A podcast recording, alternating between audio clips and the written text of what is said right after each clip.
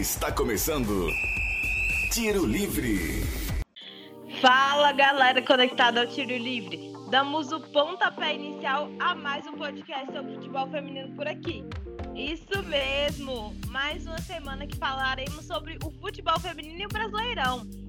Eu sou a Alana Lima e convido as minhas parceiras feras de podcast, Aline Guerra e Itana Santos. Chega mais, meninas! Fala, Alana, nossos ouvintes, grande Itana, é um prazer estar aqui mais uma vez nesse podcast. Tô animada, a gente teve aí a primeira rodada da fase final das quartas de finais do Brasileirão Feminino, então a gente tem muita coisa para comentar hoje com vocês. Vamos embora que o futebol feminino não para. Oi, Alana, oi, Aline, olá, nossos ouvintes. Muito obrigada pelo grande, viu, Aline? Porque esse meu domingo foi grande. São raros os domingos que a gente ganha no futebol feminino e masculino. Então, o torcedor corintiano aí tá, tá grande, tá pulando com reestreia no masculino, a volta de, de jogadoras importantes que estavam no departamento médico feminino. Foi bom, mas eu vou deixar meu clubismo aqui um pouco de lado, porque o, o grande nome de hoje é Aline Guerra, que está fazendo aniversário nesse, nesse dia que nós gravamos o podcast, segunda-feira. Meus parabéns, galera aí passe e deixe os parabéns para ela lá no, no, no, Instagram do Tiro Livre, no Twitter, qualquer lugar, caça a Aline aí e deixe parabéns para ela que ela merece muito. É isso aí, fazendo seus 18 aninhos, Aline Guerra com tudo nesse podcast hoje. Parabéns, viu, Aline? É um prazer ter você aqui com a gente. Obrigada, gente. E é um prazer estar fazendo aniversário com vocês aqui hoje, fazendo parte desse podcast, que eu tô bem me divertindo e aprendendo muito gravando esse, esse, esse programa com vocês. Obrigada pelo, pela lembrança. O Internacional não colaborou comigo hoje, me dando um presente de aniversário, mas tá tudo certo, porque ainda tem jogo pela frente ainda. É, tá tudo certo, né? A gente não deixa de amar o time do coração. Quem dera, né? Torcedora doente. Exatamente. E Itana, mal sabe ela que a gente que aprende com ela, né? A Aline Guerra toda sabe aí, sempre trazendo muitos ensinamentos pra gente. Aulas e aulas. É isso aí. E vale sempre ressaltar que o Tiro Livre é uma iniciativa da PROAI, Pró-Reitoria de Assistência Estudantil da UF, que nesse atual momento de pandemia esse podcast está sendo gravado à distância, respeitando o isolamento social. Pessoal, é um prazer estar aqui novamente com vocês. E hoje a gente vai começar falando sobre o futebol feminino brasileirão. E aí, meninas, quartas de finais animadas para comentar sobre? Animada e assustada, hein? Esses jogos aí foram intensos. Até que não me surpreenderam muito, não. Tava no que eu esperava. Então, bora de resultado antes do, dos apontamentos dessas feras aí. Domingo, o Havaí Kinderman pegou Corinthians às 20 horas e perdeu de 4 a 1. Também no domingo, a Ferroviária enfrentou o Santos, ganhando de 3 a 2 às 4 horas da tarde. No sábado, o Grêmio pegou o Palmeiras e venceu de 2 a 1 às 3 horas da tarde. E segunda-feira, às 5 horas da tarde, o meu São Paulo bateu no Inter da, da Aline deixou ela triste, meu Deus. Difícil, hein? Esse jogo aí foi, foi complicado. Acho que a gente, pode, a gente pode começar comentando um pouco do primeiro, né? Que foi Grêmio e Palmeiras. É, a Itana falou que não se surpreendeu muito com os resultados. Esse resultado me surpreendeu. A gente tinha, a gente tinha comentado no, no podcast semana passada que o Palmeiras, apesar de, de sofrer uma síndrome de, de Bia dependência, a Bia não, tá, não, poder, não ter voltado para essa fase e, e, tudo isso, a gente acreditava que o Palmeiras tinha condições de fazer uma boa quarta de final, porque mesmo sem a Bia, tem um elenco muito bom, né? E acabou que foi derrotado pelo, pelo Grêmio, né? Jogando lá no Rio Grande do Sul. É, é, é, complicado porque foi um jogo que eu não consegui assistir direito, eu assisti só o segundo tempo, mas o Palmeiras saiu atrás do placar, né? Conseguiu, conseguiu buscar o empate e depois e depois acabou levando o segundo gol no primeiro tempo e no segundo tempo não conseguiu reverter a situação. É bem, é bem, é bem preocupante é, é, é essa derrota do Palmeiras, mas eu ainda acho que não é aquele, aquela derrota, por exemplo, diferente da derrota do Internacional hoje, que a gente vai comentar daqui a pouco, eu acho que o Palmeiras ele tem chance de reação muito maior do que, do que o Grêmio possa ter num jogo de volta lá em São Paulo. porque foi, foi uma infelicidade da equipe palmeirense. Isso eu senti em todos os jogos. Eu acho que os times, como a gente também já tinha previsto, estavam um pouco ainda, né, aquele, aquele trunco, né, dessa parada para as Olimpíadas. Então ficou aí quase dois meses aí sem jogar. Então o time, as equipes sentiram essa, essa, esse vão, né, sem jogos oficiais. E eu, eu senti o Palmeiras muito desentrosado no segundo tempo, principalmente. Eu achei a equipe, sabe, dando muito passe errando muito passe, muito bola longa. Então eu acho assim que o time não tava, não conseguiu encaixar muito bem, muito bem sua, sua, seu jogo. Mas eu acredito que o jogo de volta, é, o Palmeiras tem, tem sim capacidade de reverter essa situação aí e, e buscar a vitória e, e, a classificação. A questão do, do Palmeiras não me surpreender, nesse caso né, da, da baixa da Bia Zanerato, eu não, não expus nos outros podcasts, né? Para não sofrer retaliação, porque sou a maior anti-palmeirense daqui, talvez. Acho que das três, com certeza, né? Mas vamos lá. Mas eu acreditava muito nisso por conta já de outras análises que a gente vinha fazendo do fato da Bia construir o meio-campo e ainda sempre estar à frente no ataque para resolver o problema, né? Porque é ela que buscava muitas vezes essa bola lá perto é, com a Júlia Bianchi, né, que faz essa saída das zagueiras, mas ela descia às vezes bem no campo de defesa para buscar essa bola, levar até o ataque, ou ela despencava pela esquerda, ou ela entrava na área para fazer seus gols. Tanto que a gente contou aqui no episódio passado, né, Bia Zenerato era, era a líder em assistências e a líder em gols pelo Palmeiras. Então eu já fiquei na dúvida, já esperava que o Palmeiras não iria tão bem agora nesse mata-mata. A Aline apontou aí um fator bem que ficou bem na minha cara também, assim, que eu observei bastante, que é a questão das ligações, né? Não tinha meio-campo. É isso que eu falei. A Bia que buscava não teve mais a ligação de defesa, meio-campo e ataque. Essa bola muitas vezes estava sendo lançada e aí o time todo descompassado, não estava não tava legal, não estava encontrando. É, não estava sintonizado, sabe? Não, não conseguia encontrar essas pontas para levar perigo ao gol do Grêmio. Lógico que saiu esse gol aí da Carol Baiana, num cruzamento da Júlia Bianchi, mas contou mais com a falha da defesa do Grêmio, que ficou toda aberta e deixou o espaço para ela cabecear tranquilo, do que um bom posicionamento, um, um acerto da equipe palmeirense. E eu acredito também que a defesa do Palmeiras caiu novamente. Tem essa questão também dos passes, que eu assisti o Palmeiras tanto no, no Campeonato Paulista, que iniciou essa semana passada, quanto no Brasileirão, tá ruim. Parece que a pausa foi péssima para o Palmeiras, errando muito passe. E méritos também ao Grêmio, que apertou muito a marcação, conseguia pegar muitas essas bolas. E o Grêmio é um time veloz, é um time de, de um ataque volumoso, por isso também que conseguiu seus gols aí.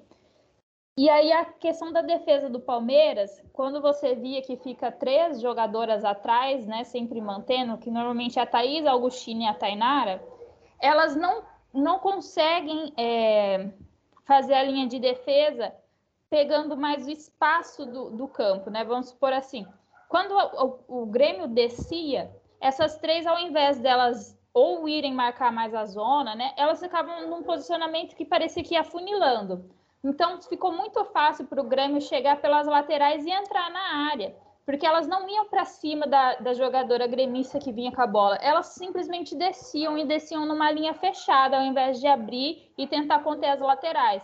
Então foi muito fácil chegar pelas costas das duas, é, das duas pontas aí dessa, dessa zaga. E também é, a, o segundo gol do Grêmio, né, na falta da Rafa, da Rafa Leves. Eu, assim, adoro gol de falta, é sempre um dos meus favoritos pode ser um dos mais bonitos, um dos mais legais dessa, dessa primeira, primeira rodada né, do mata-mata, vamos chamar assim. Mas também foi uma falha do Palmeiras, a bola foi totalmente baixa, deu para uma das jogadoras do Grêmio fazer um corta-luz dentro da pequena área, então faltou atenção também da, da defesa alviverde aí. Gente, é, continuando os próximos jogos aí, é, contar aqui para os nossos ouvintes que a minha internet caiu por uns minutos, o celular travou, porque o EAD, gente, ele não é fácil, né? Ainda mais no podcast, né, Aline Guerra? Não é fácil, gente. A internet, ela não brinca com a gente, sabe? Essas coisas acontecem, faz parte do momento. Sim. Vamos para o próximo jogo, jogo, meninas, de domingo? Vamos lá, então, falar um pouco sobre Ferroviária e Santos, que eu acho que foi um jogo muito interessante, um jogo muito legal. É, a Ferroviária que a gente tinha comentado no, no, último podcast que não fez uma, primeira, uma boa primeira fase, jogou muito abaixo do esperado, né? Atual campeão da Libertadores, a gente esperava bem, bem mais do, do time de, do time de São Paulo, mas nesse primeiro jogo das quartas de finais foi foram guerreiras, foram muito guerreiras. Saíram atrás do placar e aí conseguiram virar é, conseguiram virar, depois tomaram empate de novo, então o jogo foi para o intervalo, estava 2 a 2 e aí depois no, no, segundo tempo teve, uma, teve um, uma surpresa muito legal que, que foi a jogadora que saiu do banco, a Aline Gomes, que aí eu estava até falando antes da gente começar a gravar, que ela tem só 16 anos, ela saiu direto do banco para aos 30 segundos do. Oh, 30 segundos é ótimo é, aos 30, 30 minutos do segundo tempo e fez, um, fez o primeiro gol dela no profissional e conseguiu trazer a vitória para a Ferroviária. Assim, uma vitória muito importante para o time, acho que dá, que dá uma moral né, para a equipe buscar essa classificação. Eu acho que o Santos, é, apesar de não, de não ter conseguido a vitória, não fez um jogo ruim, eu acho que comparado, é, a gente levando em consideração a campanha que o Santos fez na, na, na fase classificatória, eu acho que foi, foi bem o, o que a gente está tá acostumado a ver mesmo da equipe do Santos. Não acho que elas jogaram tão mal assim, em, apesar da derrota, mas foi uma, eu acho que o ponto, uma, o melhor ponto desse, dessa partida foi a vitória da Ferroviária, que precisava muito dessa, dessa moral. A equipe precisava muito dessa moral e, e, que legal ver uma menina de 16 anos já estreando no profissional, já saindo do banco, conseguindo um, um resultado tão importante para a equipe. Isso é muito legal da gente ver, porque é o futuro do futebol feminino, né? Então, é essa, essa vantagem da Ferroviária, acho que, que é muito importante, apesar de que, obviamente, ainda tem mais um jogo a ser jogado, né? Das quartas de finais, mas eu acho que, que dá uma moral pro time, porque, eu, igual eu acho que eu comentei no último podcast, para mim essa era, ia ser o jogo mais, ia ser a, a vaga mais difícil, sabe, de, de ser decidida, porque eu acho que os dois times estavam bem parelhos em termos de como que chegava para essa final. E às vezes esse gás dessa vitória vai ser o que, que a Ferroviária precisa para entrar no próximo jogo focada para conseguir essa classificação de uma vez. É, Ferroviária e Santos também entregou tudo. Acho que foi o, o jogão dessas quartas. Eu, eu já esperava que seria, né? Por ter, como eu comentei, elas terminaram muito próximas na tabela. É um elenco bem experiente, né? Um elenco que está junto há muito tempo. O Santos encontrando. O Santos não, a Ferroviária encontrando né, sua ex-técnica, que agora está no comando do Santos. E, e, eu achei que ia terminar no empate, né? Aí depois vem essa, essa estrela aí da Aline Gomes, como a, a nossa Aline Guerra aqui, as duas charás a Aline já comentou, ela tem apenas 16 anos, estreou no Brasileirão, já com não é qualquer time, hein? Ferroviária, num dos maiores do futebol feminino, e estreou fazendo gol. E a entrada dela mexeu muito com o jogo da Ferroviária. Ela é uma, uma atacante totalmente agressiva, assim, que chama pro drible, não, não sente. A idade parece que ela tem o quê? Seus 26, 36, assim, totalmente experiente. Ela chama mesmo as defensoras para dançar e leva essa bola sempre em direção ao gol. Ela teve chance de fazer mais de um gol, mas não, só conseguiu balançar a rede uma vez. O jogo entre Santos e Ferroviária, eu achei que o Santos talvez não iria pecar um pouquinho nessa questão dos toques de bola, como a gente comentou no caso do Palmeiras, porque eu vi o Santos fazer isso no primeiro jogo que ele teve no Paulista, que foi no meio de semana, né? muito erro de passe, essas coisas. E eu falei, nossa, se chegar assim também contra a Ferroviária, vai acabar tomando um baile. E a Ferroviária, por mais que não estava vindo bem na primeira fase, acredito que a pausa fez muito bem a ela, conseguiu se acertar no jogo. Sochor voltou de lesão, já estava jogando de novo. E Ferroviária só golaço, né? Eu acho que o gol da Rafa Mineira ali por cobertura da, da goleira. E depois o outro gol foi um golaço da Mona Lisa de fora da área, mas assim, golaço. É o meu gol do, da, das quartas, eu acho.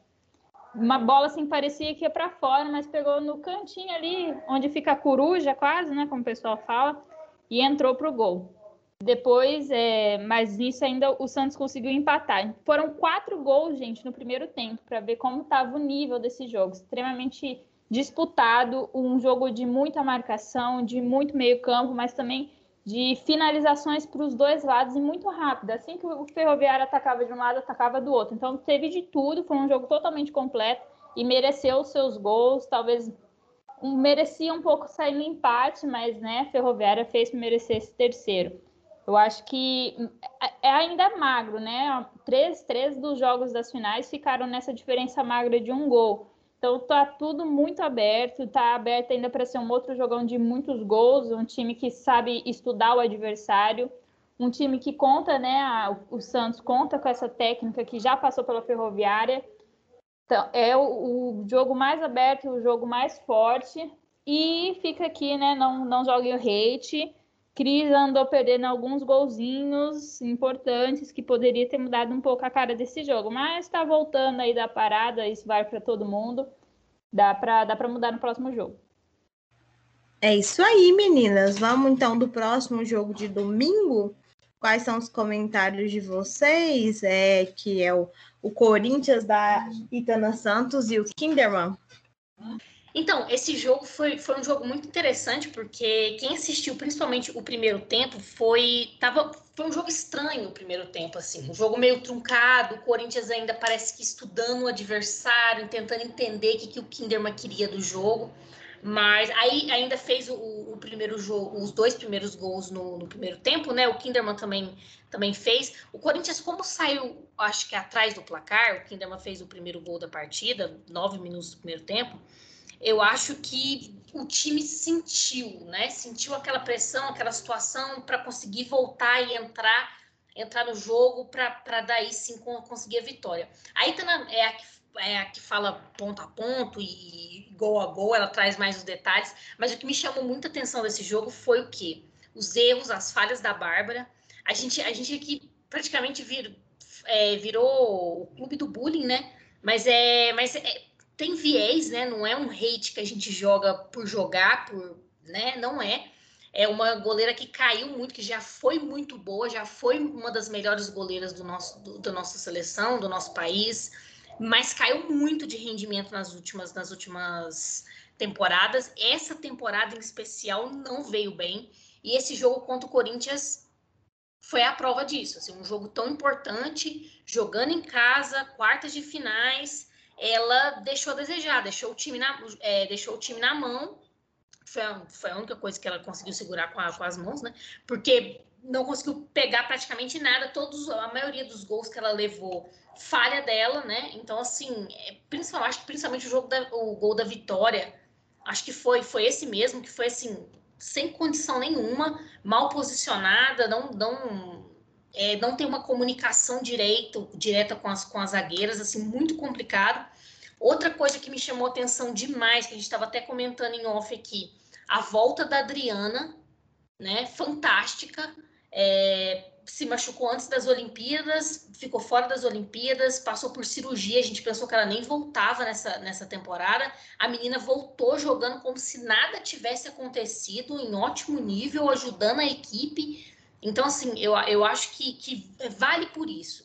Acho que para o Corinthians, a gente já sabia que o Corinthians entrava nessa, nessas quartas de finais como favorito, é, é, um, é o grande favorito ao título também. Então, assim, favoritismo já, já era, mas eu acho que o importante dessa partida para o Corinthians foi ver a Adriana jogando bem, voltando de uma lesão tão séria e conseguindo jogar bem. E fica, fica aí as falhas também do Kinderman, que não fez um bom campeonato, por pouco ficou sem essa, sem essa vaga para as quartas de finais, e já tomou quatro do Corinthians, é algo que, assim, muito, muito difícil de reverter, principalmente porque o outro jogo é em São Paulo, apesar de que não tem, né, a, a torcida, aquilo que empurra o time, é, é alguma coisa também, né? Então, assim, eu acho que, que pro Kinderman é game over.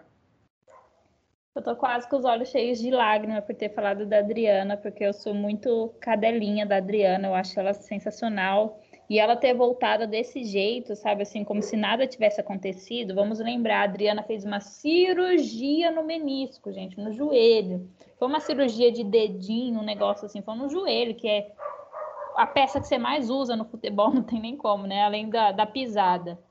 E jogou muito bem. Lógico que não entrou né, o tempo inteiro, assim como a Andressinha também não jogou o jogo todo. Ela também estava no departamento médico por conta de uma lombalgia, mas jogaram muito bem, se recuperaram tranquilo.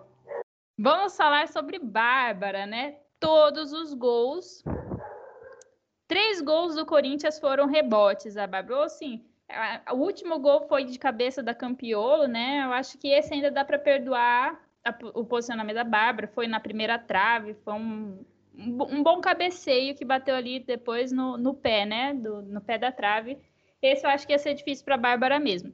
Mas o primeiro, na cobrança de falta da Yasmin, é, a Bárbara só acompanha com os olhos, lógico, a bola bateu ali na trave e volta, mas voltou perto dela, dava para ela segurar, manter é, essa bola em segurança, lógico que também faltou das zagueiras de ir lá tirar essa bola, mas deixaram a Jennifer livre, que empurrou esse primeiro gol aí. Ficou um pouco na discussão se estaria impedido ou não, eu não vi imagens boas. A, a, eu assisti pela transmissão da Band e só me mostrou uma imagem na diagonal, assim, que não dava para ver a linha. Mas eu creio que a, quem estaria impedido era a Gabi Zanotti, que também estava do lado. Mas a Jennifer saiu um pouco mais atrás e fez esse gol praticamente num carrinho ali, né, deitado. Então mostrou que ela teve que se adiantar mais. A Zanotti chegou inteira, então ela provavelmente estaria impedida. O segundo gol foi o da Tamires, que é, é numa batida, numa esplêndida jogada da Gabi Portilho, que não faz o Corinthians sentir falta da Giovana, Giovana Crivellari ali pela direita, jogando muito bem. Ela arrebentou no Paulistão também. Numa jogada individual que saiu ali pelo lado direito, tabelou com a Jennifer e chutou essa bola para o gol. Bárbara dá rebote, Tamires chega e coloca para dentro. Terceiro gol, que é esse aí que com, falamos da volta da Adriana, né? A Adriana entrou, pegou, estava atenta numa num toque de bola da zaga do Havaí Kinderman, voltando para Bárbara, essa bola, né, recuando, ela tenta, rápida do jeito que é, teve espaço, conseguiu pegar essa bola, chegou dentro da área, a Bárbara que veio até ela tentar abafar, né, para ela não fazer esse gol, para cima da Adriana não deu certo. Ela dançou junto com a Bárbara, fez a Bárbara ir correr de um lado para o outro, esperou chegar livre a Vicky Albuquerque, que estava entrando na área pelo meio, que mandou para o gol. E nisso a Bárbara já estava rendida fora, porque ela veio atrás da Adriana.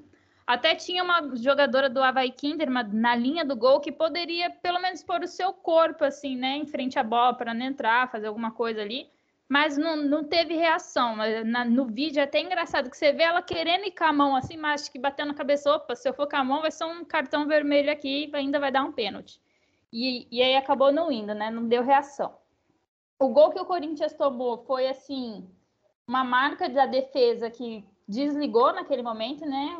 E o Corinthians que tem é, uma defesa bem sólida, mas naquele momento, né, no jogo era a Poliana e a Érica, né, que são as zagueiras da seleção atual. Elas acabaram deixando o espaço e uma jogadora do Kinder acabou finalizando. A Kemily fez uma boa defesa durante o jogo e defendeu nada mais, nada menos que um pênalti. Então, se eu já falei mal da Kemily, nesse podcast vamos fingir que não, nesse episódio de hoje. No próximo, eu provavelmente posso falar mal de novo, porque eu sou muito é, exigente para goleiras, tá? Mas foi muito bem na defesa de pênalti dela. Eu já contava que ela ia tomar aquele gol, não estava tranquila que ia tomar o gol. Mas a hora que ela defendeu, acho que cresceu muito, porque o Corinthians perdeu suas duas goleiras titulares, né? Eu acho que a pressão nela tá super forte, né? Perdeu a, a Tainá por conta do, do machucado no, no, no ligamento cruzado do joelho. Perdeu a Natasha também, que fez uma cirurgia no, no, joelho agora, recentemente. E aí vem ela aí como terceira goleira, então tá em fase final, Paulistão, daqui a pouco chega a Libertadores. Vai ser uma agenda super pesada para o Corinthians, tem essa cobrança total, ela não é nem a primeira nem a segunda opção de goleira e tá lá para representar. E então acho que foi uma boa atuação da Kemily ontem, muito boa, e você vê que ela já está mais segura, talvez essa pausa das Olimpíadas fez com que o Arthur Elias treinasse mais com ela, né? Porque a Kemily, você via que ela não conseguia avançar tanto com a linha de defesa, né? No caso do Corinthians, joga sempre com a goleira bem avançada, dando opção de passe, a Kemily não conseguia. E aí ficava essa distância entre a goleira e a zaga e a defesa, e sempre dava espaço para o outro time vir jogar, né? A, a, defesa não consegue ficar, eh, tinha muito espaço, ela ficava longe do meio-campo e ficava longe e tentando proteger a goleira, e então deixava espaço para que os adversários pudessem fazer os seus gols. Com a Kemily mais à vontade, mais confiante para avançar, a defesa sobe, a Érica consegue dar melhor saída para a bola, melhor assistência. Você via a Érica atravessando já o meio de campo nesse jogo, que não acontecia muito nos outros. E aí o jogo do Corinthians fluiu melhor.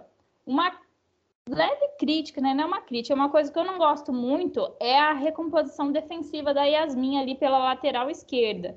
É, a, a Tamiri jogou avançada, né? Na, na segunda linha de quatro, né? O Corinthians jogou no 4-4-2. Na avançada, como atacante, tinha a Jennifer e a Vika Albuquerque.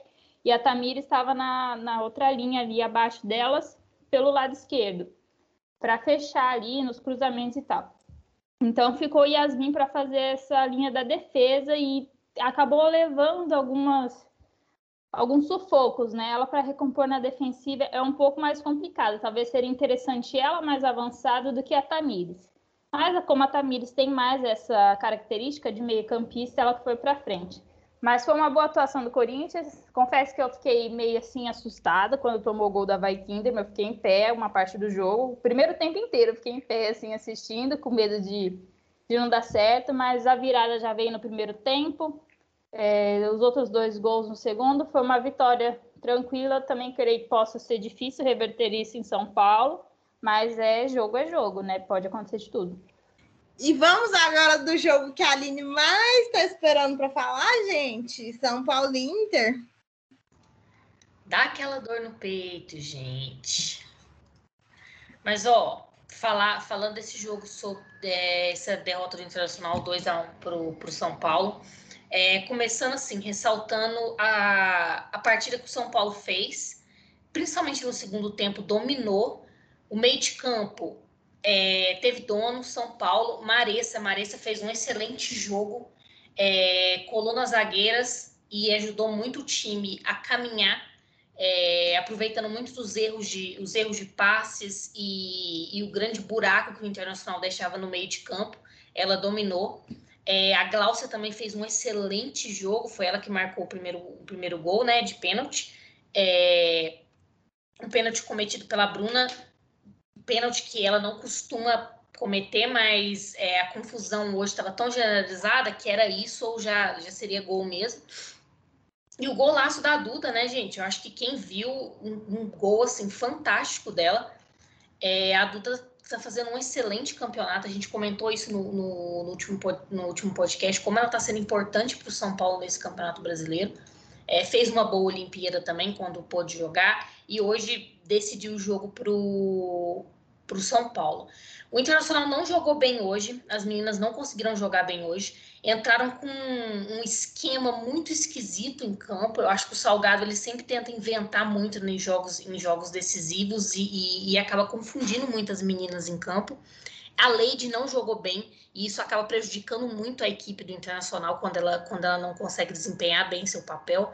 Toda a zaga do Inter hoje não funcionou.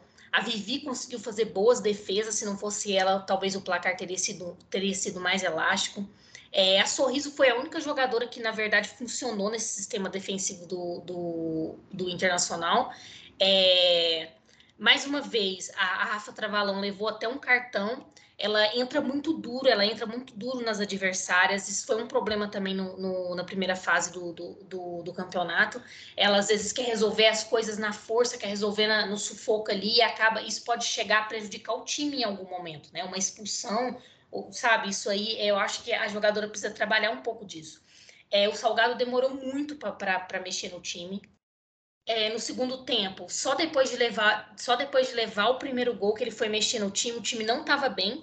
Então, assim, para a entrada da, da Ximena e da Wendy, que, que são jogadoras que, que são ofensivamente muito mais vantajosas para o Inter. Então, assim, quando você está vendo que o time não está funcionando, coloca elas logo, que dá um outro gás. Então, se ele esperou o time tá perdendo para mudar, mudar na equipe, eu acho que isso não é vantagem nenhuma. Não está funcionando, mexe né? Então, assim, é... então foi um time muito desorganizado.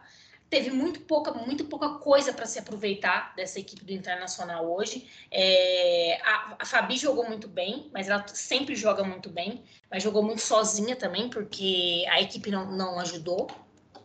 E mais uma vez, eu acho que acaba virando de praxe a gente reclamar disso aqui, a gente já reclamou várias vezes, eu pelo menos, da arbitragem nesse campeonato feminino, que parece que é uma arbitragem de segunda mão, é, a gente sofre muito com arbitragem aqui no Brasil, isso aí é, é todo mundo que conhece futebol e acompanha futebol sabe disso, mas o Campeonato Brasileiro é uma coisa absurda. Parece que os árbitros, eu não faço a mínima ideia de onde que esses árbitros saem. O, o, o árbitro de hoje era o Rafael Rodrigo Klein, foi só o segundo jogo profissional que ele apitou, muito, foi muito mal. É, teve um pênalti para o Internacional que ele não deu. É, outras duas faltas que ele poderia ter, ter, dado, ele não deu também, que poderia ajudar o Colorado a, a criar alguma oportunidade diferente. É, deu apenas um cartão, um cartão para Rafa Travalão, merecido, a Rafa se, se excedeu um pouco, mas também para jogadoras do São Paulo, muitas vezes é aquele lance, dois pesos, duas medidas, né? O que acontece muito na arbitragem. Outra coisa também a se reclamar isso não só para esse jogo do Inter hoje. A falta do VAR nessa, nessa fase de quartas de finais do Brasileirão é fase final do Campeonato Brasileiro. Como que não tem VAR nessa fase final?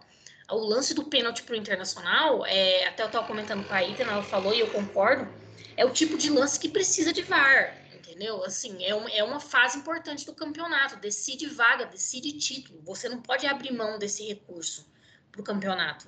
Então, assim, eu acho que a arbitragem, é óbvio que não tem como colocar a culpa na arbitragem. O Internacional jogou mal hoje. Mas isso aí interfere no jogo. Não é a primeira vez que isso acontece num jogo do Internacional ou outro jogo também do Campeonato Brasileiro. Eu acho que isso é prejudicial para o futebol, para as atletas, para o espetáculo do jogo. Eu acho que isso é complicado, isso segue acontecendo. Então, é, a, o problema da arbitragem no Brasil segue cada dia mais grave. Denúncia, Aline Guerra bravíssima. Fogo no Beira Rio, hein? Saci tá pulando e pulando alto.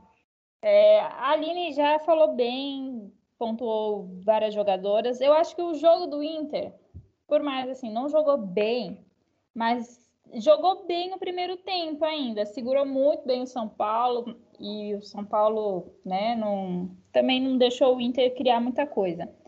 Eu, eu falei, né, que esse seria um dos jogos menos estudados, provavelmente, porque o São Paulo ia vir com muito gás, é um time muito rápido, veloz, que ataca muito, né? Chega muito volumoso no ataque, coisa que não tem no Inter, e é uma coisa que eu já critiquei em algumas rodadas do Brasileirão.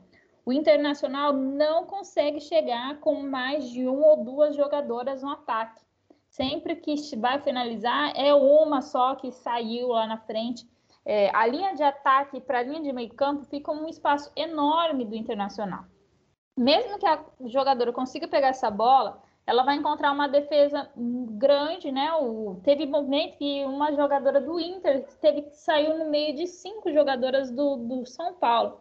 Não tem como fazer um, um jogo, um, um gol assim, uma finalização que traga alguma coisa é, boa para o Inter, né? Então, esse problema do Inter que ainda não foi corrigido, de chegar com mais volume ao gol. O gol do Inter, no finzinho ali, aos 46 do segundo tempo, mostrou um time que chegou com volume, né? É, a, a, jogadora do Inter ali fez o, um gol um pouco praticamente sozinha, né? Que ela que entrou na área, rebateu na defesa do São Paulo e ela conseguiu colocar essa bola para dentro mas você via que junto com ela tinha mais duas já dentro da área e duas chegando ainda de cada lado, tá? Duas na ali na entrada. Então, se essa bola fosse rebatida, alguma coisa acontecesse ali, ainda tinha mais gente para resolver. Então você vê a diferença quando chega um ataque com volume, quando chega alguém de surpresa pelo meio-campo, alguém pelo outro lado na ponta, alguém no meio. A chance de acontecer o gol é maior, de deixar a defesa desorganizada. Mas chegar com uma duas, a zaga vai para cima de você, vai vir a lateral, vão fechar muito bem e não vai ter chance de fazer alguma coisa. É, o Inter segurou muito bem a Duda. Acho que só teve dois momentos que a Duda não ficou tão marcada, que foram dois momentos extremamente perigosos, né? Que foi o gol dela e teve um outro que ela chegou a dar um passe. Então, assim, a todo momento que a Duda estava marcada pelo Inter, ela não fez. Assim que descuidou, já era. Eu ia super elogiar, eu achei que a Vivi estava fazendo um bom jogo, mas aí depois do pênalti, Aí acabou. Acho que não só ela caiu, como todo o Inter, né? Depois do primeiro gol do São Paulo no segundo tempo, o time todo caiu, não, não deu certo, nada rendia depois, até as mudanças do, do, do Inter não aconteceu. E aí a Bruna Benítez também eu ia falar que bom que Bruna Benítez voltou a jogar na zaga. Estava indo bem, até que infelizmente aconteceu esse pênalti, mas foi assim, é, é normal, é um pênalti de jogo, né? Se ela deixasse ia passar. Mas esse pênalti é, é, um lance importante para o São Paulo, porque o São Paulo estava investindo muito em bolas aéreas, porque estava vendo a dificuldade de entrar na área, né? A defesa do Inter estava indo muito bem. Então estava tentando muito na bola alta, bola alta e também não estava conseguindo. Um, e o que mais levava perigo eram as bolas paradas, né? Batida de falta ou escanteio, que aí acho que teve boas, uma ou duas boas defesas da, da Vivi, uma bola que ela pega assim muito firme, né, na linha, uma bola super rápida que foi no cabeceio de escanteio, ela segura essa bola, né? Bárbara que assista esse vídeo aí, porque a Vivi foi muito bem, nada de rebote, um rebote ali seria fatal. Mas porque o lado positivo desse pênalti para o São Paulo? Como viu que estava difícil furar a zaga, passar na bola aérea também não estava funcionando, fez uma ótima substituição que foi colocar a Jaqueline. A Jaqueline é essa jogadora mais aguda, que tenta driblar, tenta furar a defesa, ela não fica tentando chegar pelas beiradas, ela pega essa bola e quer entrar na área. E aí foi onde ela entrou, chamou a Bruna Benítez para o contato, chamou essa falta e acabou recebendo e levando o pênalti. Então foi um, uma mudança super importante, super certa para o São Paulo, que deu muito bem, muito bom, foi muito bom para o jogo das paulistas. E aí depois o segundo gol da Duda, que é, é questão, né? Não pode deixar de marcar, ela é a camisa 10, ela é o diferencial dessa equipe. Agora, sem a, a Bia Zanerato, se não me engano, ela é artilheira do Campeonato Brasileiro e chuta muito bem de, de longa distância, né? Foi um golaço também o dela. Ela teve espaço para conduzir, olhar para o gol, preparar o tiro e lançou e fez o dela. É um resultado assim, é 2 é, é a 1 um, principalmente o, jogo, o gol no finalzinho da partida dá uma, dá uma acalmada, né? Porque tem o jogo de volta, apesar de muito difícil, não é irreversível, né? Não é um resultado irreversível, por exemplo, igual o do Kinderman com o Corinthians, que é algo muito, muito difícil de, de conseguir reverter. Mas assim, é, para mudar, tem que mudar tudo, tem que jogar diferente. E do mesmo jeito que a gente, por exemplo, critica a performance da Bárbara frente ao gol do Kinderman, eu acho que o Internacional é, é, é mais uma vez é, precisa mudar de treinador. Eu acho que o Salgado ele não consegue hum, modificar a equipe, mexer na equipe quando precisa. Ele não consegue mais tirar desse elenco o que precisa ser tirado. Não é a, é a quarta vez que, que o Internacional vai aí seguindo uma, uma, um caminho de, de, de, eliminação em quartas de final de Brasileirão e com um time que pode render mais. O Inter fez jogos nesse, nesse Brasileirão que mostra que a equipe pode ir além. Então, assim, são erros de técnicos, são erros de organização, são erros de posicionamento. Então, assim, é tudo problemas que podem ser resolvidos. Eu acho que não tem, essa comissão técnica não consegue mais tirar desse time, né? Então, é assim, é muito complicado, mas é muito visível também. Eu acho que o Internacional tem que pensar isso aí a longo prazo, porque é uma, uma equipe que precisa seguir crescendo. Estagnar não, não, não é uma opção. E um último comentário, você chegou a falar do VAR, né? Eu já, já critiquei também, sou super apoiadora de ter o VAR agora, já nas quartas de finais. Ajudaria muito sobre esse lance aí do, do Inter e São Paulo, da bola ter batido na mão da Duda ali dentro da área e ser um, um, um pênalti para o Inter e nesse momento o jogo ainda estava 1 a 0 então poderia empatar, tomar toda uma cara diferente. E aí eles, a justificativa é, né, aquela famosa justificativa bem barata. É, é um equipamento caro, que não são todos os estádios que podem, que têm suporte para ter ele. E ainda na transmissão, eu acompanhei pelo Sport TV, avisaram que no futebol feminino quem é, paga a arbitragem de vídeo é a CBF. Eu não sei se no masculino é isso, eu sei que no masculino eles pagam pelo menos o árbitro de campo, né? Então, creio que também pagam o de vídeo. Então, é responsável dos clubes. No caso feminino, seria da CBF. É, é, não é uma desculpa, não é uma resposta para esse momento do, do jogo. Como a Aline já disse, é, vale título, vale vaga, né? Eu nem ainda estava pensando nessa possibilidade, mas é um outro argumento isso.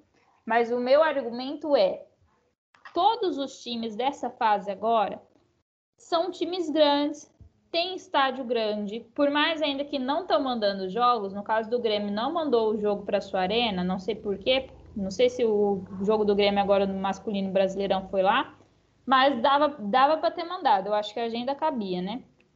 Mas todos os jogos agora são clubes grandes de, de, de arena enorme, né? Corinthians tem a Neoquímica Arena, é, é campo de, de, de, jogos internacionais, de jogos de seleção, então cabe já o VAR, já tem o espaço para o VAR, tudo certinho. É, Palmeiras, Allianz Parque, o Palmeiras já mandou vários jogos do feminino lá, também cabe o, o VAR. Santos, Vila Belmiro, também tem VAR. São Paulo, Morumbi, tem VAR. Ferroviária, tem também no, no seu estádio, o estádio dela já tem é, a cabine do VAR, já tem esse espaço, porque a Ferroviária masculino disputa o Paulista, e no Paulista a gente teve VAR, tá? Na toda, toda sua. Nas fases finais, eu acho que teve na fase de grupo também, mas enfim, é um, é um estádio grande que comporte o VAR. Internacional jogou no Beira Rio, também é estádio FIFA, então, no mínimo, no mínimo, né? Para ser um estádio FIFA, tem o espaço do VAR.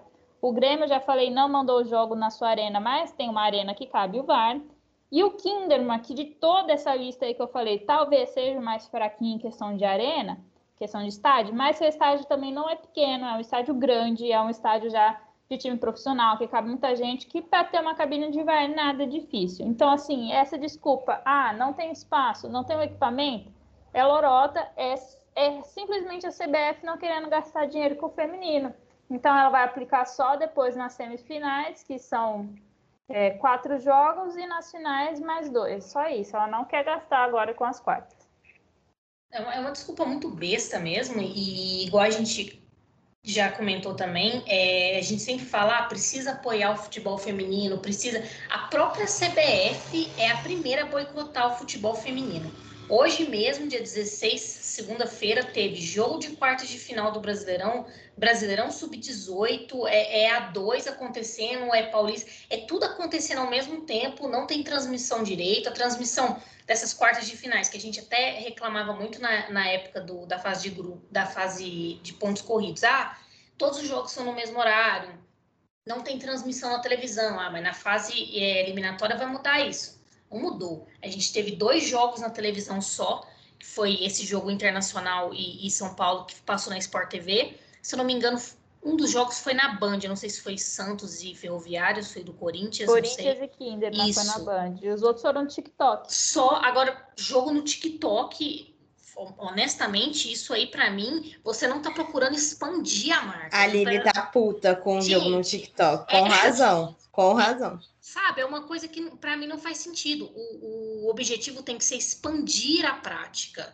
viabilizar esses jogos. E isso não acontece quando você passa dois jogos só, um na TV fechada, um na TV, um na TV aberta. Então, assim, como que você vai atrair público novo? Você não vai. Então, assim, acaba que fica girando na mesma questão todo o tempo, todo o tempo.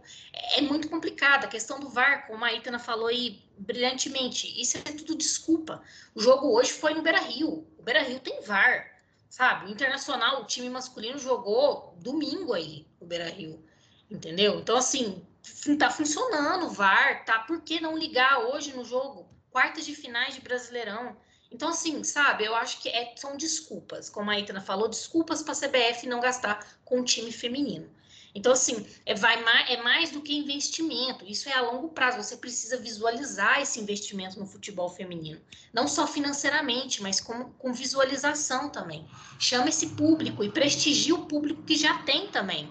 Então, assim, é, é, muito complicado. Eu não sei, eu ainda não olhei como é que vai ser a divulgação dos, dos jogos de volta se vão passar na televisão, se vai ser do jeito que foi esse, mas isso é muito ruim, gente. Honestamente, a gente fica falando a mesma coisa, andando em círculos com os mesmos problemas todo o tempo. É isso aí, né, gente? Tem que realmente falar para ver se o pessoal toma vergonha, né? E, e valoriza digna, digna, digni, oh, não vai sair com dignidade o futebol feminino. É isso, gente. Vamos falar de. Vamos falar primeiro os. Antes de falar de A2, vamos falar primeiro que dia serão os próximos confrontos aí do Brasileirão Feminino? Isso. Solta a agenda. Corinthians e Kinderman, domingo às 18 horas. Também domingo, Palmeiras e Grêmio às 20 horas. E domingo, 11 horas da manhã, São Paulo Internacional. Na segunda-feira, 7 horas da noite, Santos e Ferroviária. E aí, o que, que, vocês acham? Tem revira, reviravolta ou os placares ficaram parecidos aí? Olha, eu acho que com exceção do jogo entre Kinderman e Corinthians, eu acho que os outros jogos estão todos em aberto. Eu acho que tanto o São Paulo como, quanto a Ferroviária tem essa vantagem moral, né? De ter, de ter vencido e, e vencido né, de uma maneira convincente, mas tá, aberto, tá em aberto, vai, vai ser decidido ali na bola mesmo, vai depender muito do que as equipes vão apresentar, tanto o Santos quanto o Internacional. O jogo do Grêmio contra o Palmeiras, o Palmeiras tem tudo para conseguir virar esse jogo. É, não tem é, a equipe do Grêmio é, venceu esse primeiro jogo, assim, mérito grande dessa equipe, mas o Palmeiras não tem time para cair nas quartas de finais, pelo menos não para esse Grêmio. Então, assim, o Palmeiras tem tudo para virar, então eu acho que todos os jogos estão abertos, tudo pode acontecer, com exceção de Kinderman e Corinthians, que eu acho muito difícil o Havaí conseguir reverter. Sei não, esse Palmeiras, não sei se está aberto assim não, mas tem, tem, tem chance de virar assim, né? Eu acho que primeiro jogo te dá muitos insights, né? Você estuda muito, você pega, como que é? Calo, né? Faz o calo, assim, aí você já sabe como fazer depois. Esse é um jogo que eu acho que pode ter reviravolta, ou o Grêmio realmente fazer um, uma boa atuação de novo, tá? Tá bem aberto. Mas eu acho que Ferroviária e Santos pode rolar um pênalti aí, uma decisão de pênalti. Por enquanto, a Ferroviária está mantendo o tabu, né, de, de passar do Santos com tranquilidade sempre. Mas é um jogo que eu acho que pode se decidir nos pênaltis. E Inter e São Paulo também tenho dúvida se vá para pênaltis ou se o São Paulo continua a manter a vantagem aí. Eu acho que o Inter precisa estudar bastante, acertar bem a casinha. Tem, tem também time para fazer é, ganhar do São Paulo, né? Eu lembro aquele jogo que a Ferroviária fez, que o Inter fez contra a Ferroviária, que achei que foi uma das melhores atuações do Internacional nesse Brasileirão. Se repetir aquele feito, dá para virar sobre o São Paulo mas por enquanto eu acho que é caçar um pênalti ou deixar o placar para a equipe paulista. Corinthians a gente está colocando que vai passar pelo Kinderman, né? Não vai acontecer essa virada. Então acho que eu acredito nesses placares aí passando. É isso aí, vamos de A2 então, meninas. Vamos, vamos só de, de resultado também, né? Como a Aline já desabafou, não tá dando para acompanhar todo mundo. Mas para a galera ficar esperta de quem tá para subir aí ou quem não tá, é, o Atlético Mineiro venceu fora e larga na frente, tá? Nessa disputa aí, venceu por 1 a 0 a equipe do Crespon. E o, o Esmac e Red Bull Bragantino ficaram no empate de 1 a 1. Red Bull teve jogo no meio da semana pelo Paulista, ganhou de 3 a 0. Uma boa atuação, mas no Brasileirão A2 ainda não conseguiu começar a garantir a sua vaga na, na final aí. Empatou, então tá um jogo totalmente igual para as duas equipes em aberto. Por enquanto, só o Galo garantido para a próxima fase, mas tem um jogo de volta. E lembrando que essas quatro equipes já estão classificadas para a primeira divisão ano que vem, né? Estão disputando aí a semifinal da A2, mas os quatro times já estão já classificados para o Brasileirão Série A ano que vem. É isso aí, meninas. Agora, Itana Santos com Paulistão, é isso mesmo? É, aproveitei o Paulistão para comentar bastante sobre alguns times aqui, né? Devo ter citado umas três vezes já, porque foi o primeiro jogo das equipes paulistas antes de retornarem para o Brasileirão. Algumas pouparam, algumas já foram tentar se acertar né, no, no time, né, com as mudanças, né? Palmeiras aí tentando se acertar sem Bias Nenerato, sem essa pessoa de referência no ataque e meio campo a Ferroviária poupando algumas jogadoras para vir com força total no brasileiro. Então, só repassando os resultados aqui do, do Paulistão. O primeiro jogo que abriu aí o Paulista é, às 11 horas da manhã, da, na quarta-feira, eu acho, né? Solão. Mas foi um bom jogo.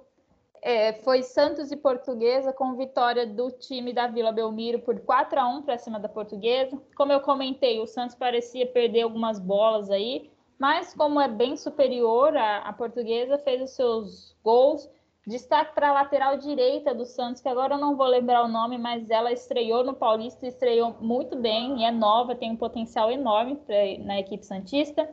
Depois nós tivemos aí Red Bull Bragantino contra o Pinda, é, fez 3 a 0.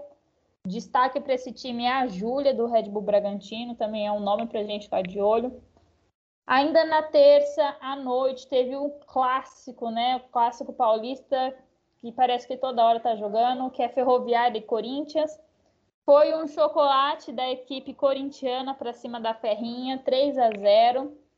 Foi um jogo bem abaixo assim da Ferroviária, um jogo bem tranquilo do Corinthians, mas é, por conta do, de poupar, né? Ainda está na fase de grupos do Paulistão.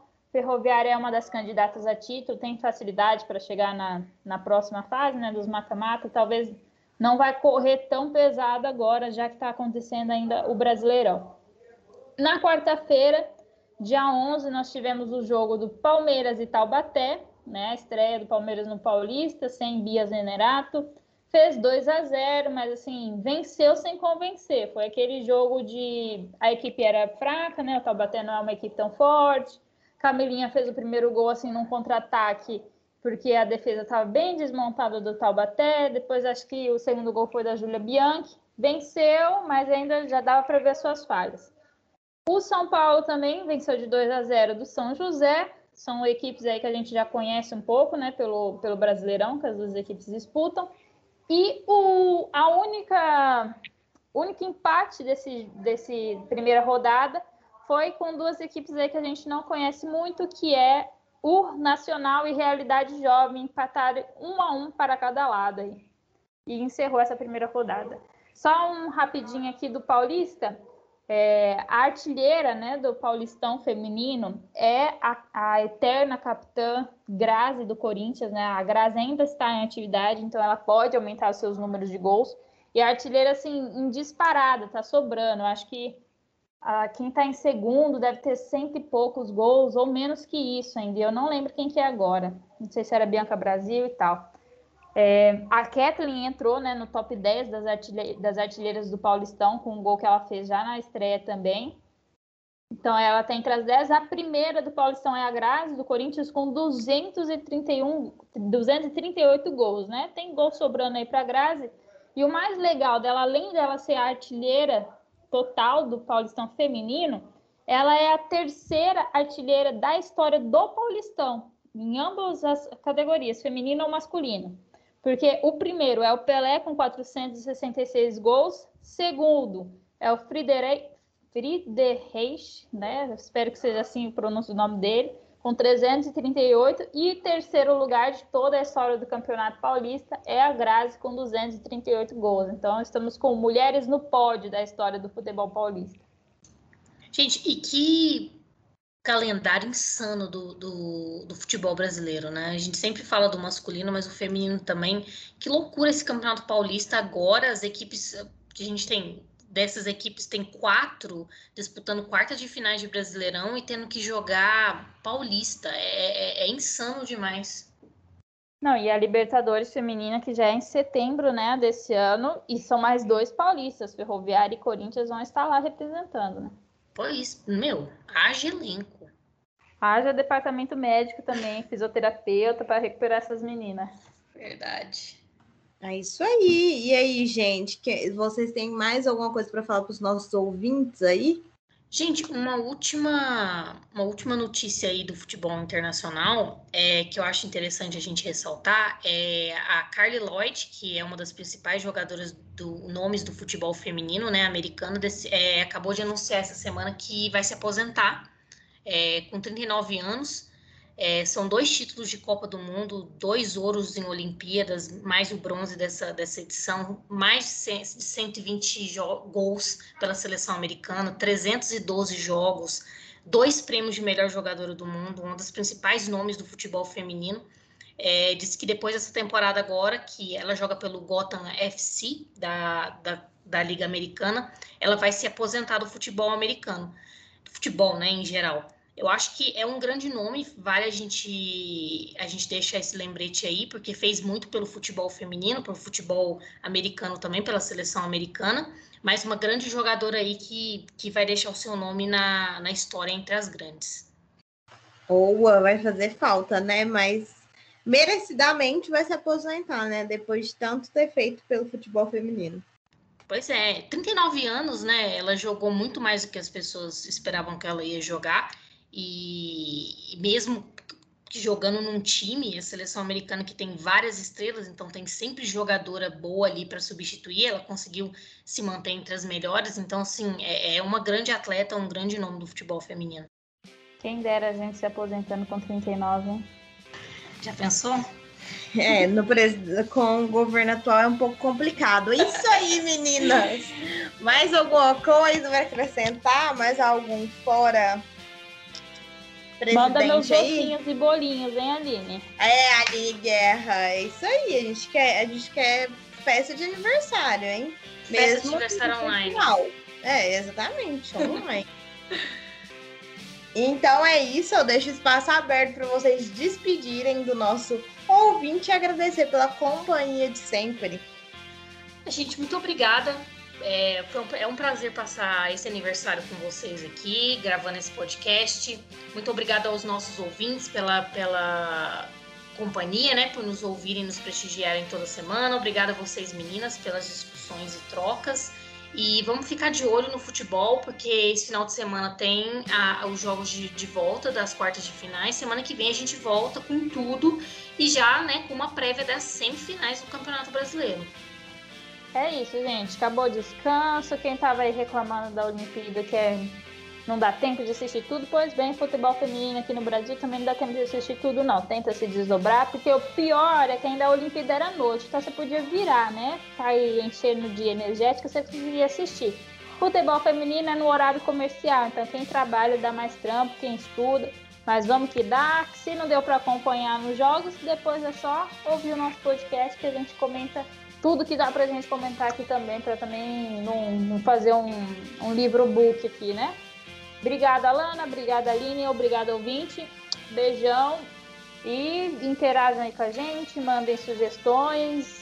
Estão abertos todos os nossos canais. Beijo e até semana que vem. É isso aí! Fofas demais as minhas parceiras de podcast, pessoal. A gente só queria agradecer por estarem aqui mais um podcast com a gente até o final nos ouvindo, acompanhando e fazendo sucesso que esse podcast é, né? Muito obrigada, meninas e ouvintes. Beijo, beijo, beijo e até o próximo. Esse podcast foi produzido por Alana Lima, Aline Guerra, Itana Santos, edição de Itana Santos, direção geral de Luiz Felipe Borges.